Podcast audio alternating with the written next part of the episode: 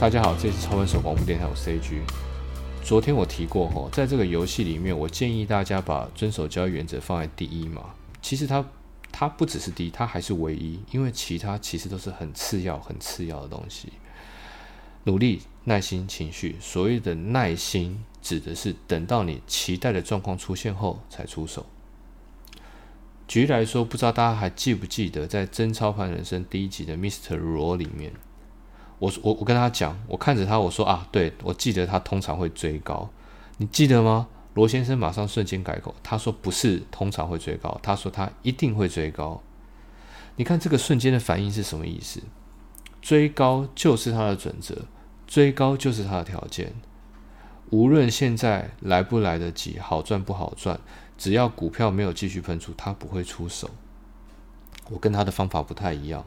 我的买进条件是相反的，那我们买进的时间点差不多，但是他就是喜欢追高。在这里，我并不是要鼓励大家追高，我要强调的是什么叫做遵守交易守则的重要性。那或许你又会想，因为我才刚进市场，怎么可能有这么快有办法定下所谓的交易守则？那你这样是要我不要交易了吗？对，我想这样说。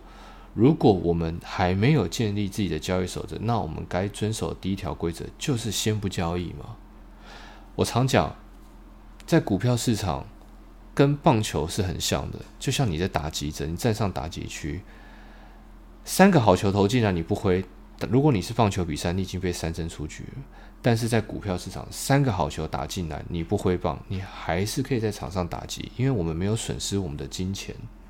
耐心永远是最重要的东西。那如果大家还是很急，我有个方法可以让大家试试看。现在的报章杂志这么多，对吧？有些赢家他分享的心法并不是很复杂，虽然报酬率不高，但是并不是很复杂，是真的。而且细节是够完整的。如果我们在看这些杂志的时候，你觉得这些分享的方法有逻辑，并且那个报酬率是符合你的期待。那你就试试看吧，你就照他的交易守则试试看。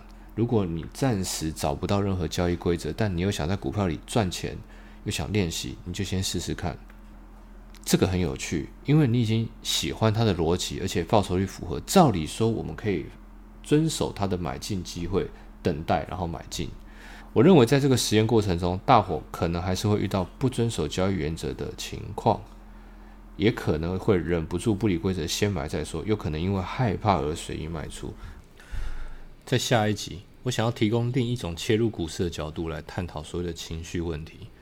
我想让人类天生既有的情绪成为帮助的力量，而不是阻力。我将会用赌场的观点来带大家一起探讨如何更轻松在股市达到所谓的稳定获利。